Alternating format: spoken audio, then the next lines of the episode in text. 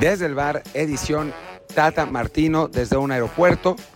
Así que si escuchan a la gente y escuchan alarmas y eso, pues es porque estoy en el aeropuerto esperando abordar un vuelo de Croacia, donde me fui un fin de semana con mis amigos y por eso tampoco tengo voz. Y bueno, ya que saben todas mis intimidades, pues les diré también mi nombre. Yo soy Martín del Palacio em, y pueden escuchar este podcast en las plataformas que ya conocen, en Spotify, en Google Podcast, en Apple Podcast y en todas las demás plataformas que les gusten. Así que bueno, vamos a platicar un poco de, eh, pues, la nueva polémica inventada por la prensa, que es que el Tata Martino no estuvo en México para ver un partido y sí estuvo en Argentina porque se tuvo que ir a ver, bueno, no se tuvo que ir, quiso irse a eh, conocer a su nieto que acababa de nacer.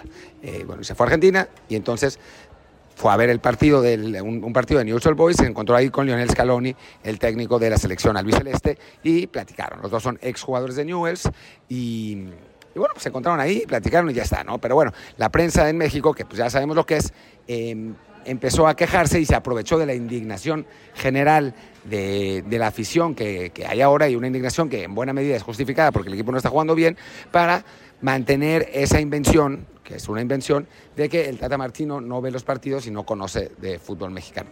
Lo que es francamente ridículo porque eh, pues resulta que el Tata Martino lleva tres años y medio dirigiendo al equipo, eh, hay herramientas muy avanzadas que se utilizan en la Federación Mexicana de Fútbol para el análisis de los partidos, desde eh, video hasta analytics, hasta, eh, bueno, hay de, de- de toda- todas las métricas avanzadas posibles, y no es necesario ir a ver un Atlas Cruz Azul en el estadio para saber quién juega bien y quién juega mal.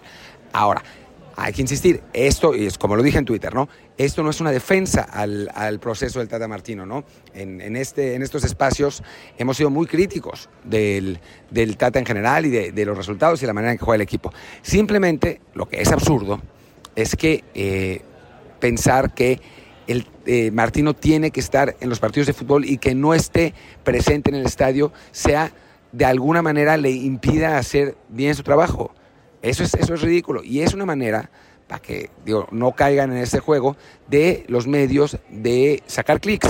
Entonces me decían, ¿por qué gente como el Tiro Villa pone eh, un tuit de esto de indignación? Él sí sabe porque fue jugador.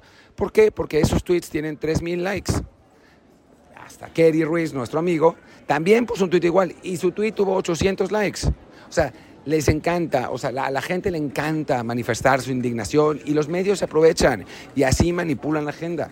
Y entonces hacen que la banda se enoje por una estupidez. Porque esto realmente es, es una absoluta estupidez. Enojémonos por cómo juega el equipo. O sea, eso sí. Pero, pero si ustedes creen que el Tata Martino no llama a el Hueso Reyes o a Aldo Rocha porque no los ha visto lo suficiente en el estadio, pues a ver, les hace falta ver más fútbol. O sea, es- esa es la realidad. No los llama porque por alguna razón les parece que no les gustan.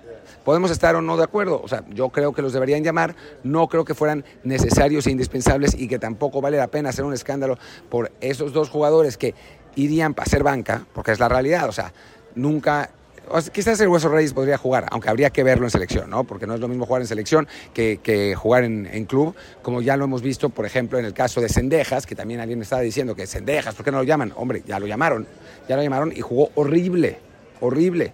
Y entonces, pues se perdió su oportunidad. Bueno, el Hueso Reyes quizá pueda jugar y, y, digamos, yo quiero que lo llamen, ¿no? O sea, sería muy bien.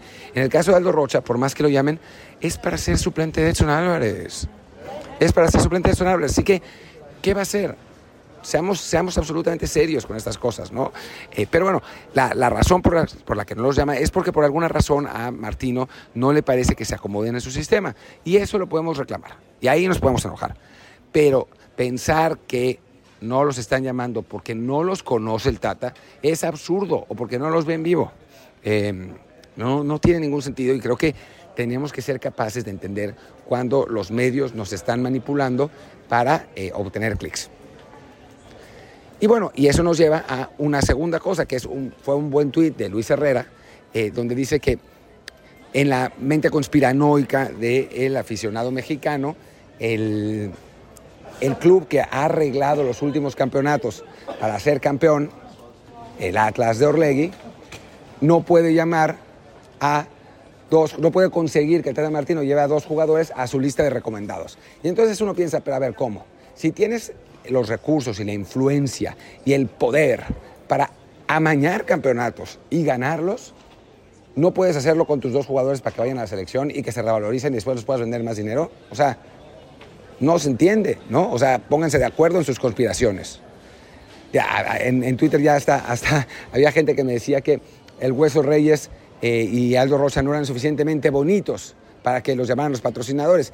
Y dices, güey, o sea, no, digo, sin, con todo respeto y sin, sin afán de ofender, no han visto, me imagino, a Jesús Gallardo, ¿no? O sea, no, no, no es que sea el jugador más guapo del mundo, o, o cuando estaba Oribe Peralta, ¿no? Que bueno, que Oribe después, eh, buen cuate además, se, se, se, puso guapo, ¿no? Pero bueno, es, es, lo que platicamos, ¿no? O sea, hay que ser, eh, hay que tener un poquito de cabeza, un poquito. Y, y, hay cosas muy podridas en el fútbol mexicano y muy, muy, muy oscuras, pero pensemos en la lógica de las que pueden serlo, que son las partes comerciales, eh, los, los, arreglos de, en cuanto al dinero que entra de patrocinadores, las comisiones que cobran los agentes de jugadores, los, los, manejos en juveniles. O sea, esas son cosas que son relativamente fáciles de, de amañar porque no están bajo el escrutinio. Es mucho más difícil que un patrocinador le pida al técnico nacional que lleve a jugadores malos en lugar de llevar a los buenos, porque eso afecta directamente la chamba del técnico. O sea, es, es absurdo. Y después pensar que el Tata Martino no ve suficientes partidos de fútbol es ridículo. O sea, ¿a qué creen que se dedica? No se dedica a pasear. Simplemente están tratando de jugar con su indignación. Están tratando de hacerlos furiosos para que den clic al, al botón de like y al botón de RT. Y pues los ponen a bailar al son toquen. Y así es como ganan dinero. Esa es la realidad. Así es como, como se mide en este momento el, el periodismo. Y digo, es, es mi industria y a mí me parece una lástima y me duele que sea así, pero es la realidad. O sea, mientras más seguidores, mientras más likes, mientras más RTs, más fácil te van a contratar. O sea, hay gente que ha labrado su carrera en el periodismo deportivo en, en México con un bot que siguió que siguió un montón de, de, cuentas y a final de cuentas pues con, con eso consiguió chamba en, en, periódicos y en programas de radio y en blogs y no sé qué. Entonces, pues así, esa es la realidad de ahora. Lo que tenemos que hacer es no caer, ¿no? O sea, no caer en, en los trucos de gente que lo hace para su satisfacción, satisfacción personal y no buscando la realidad.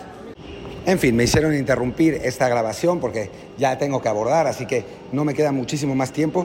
Es simplemente eh, eh, terminar con la, el sorprendente y agradable eh, traspaso de Daniel Aceves, el canterano de Pachuca, lateral izquierdo, al Oviedo, ¿no? En el primer traspaso que hace el grupo Pachuca a España y la comprobación de una manera divertida, interesante, de lo que tantas veces hemos dicho sobre Estados Unidos, ¿no? Sobre cómo en, eh, el hecho de tener el dueño de un equipo, el dueño de un equipo, eh, propiedad de otro equipo en Europa, puede ayudar a que estos jugadores o a que los jugadores de un país se vayan para allá. Ojalá que le vaya bien a Daniel Aceves en, en Oviedo. Ojalá que, que funcione este, esta idea de lo que hace el, Grupo Pachuca y que pueda darle pie también a que Orlegui que a otros eh, jugadores del Grupo Pachuca se vayan para allá y podamos tener más representantes mexicanos en clubes europeos. También pronto habrá noticias de Marcelo Flores, sin duda alguna, habrá noticias de Diego Laines. Vamos a ver, vamos a ver qué es lo que pasa. Ojalá que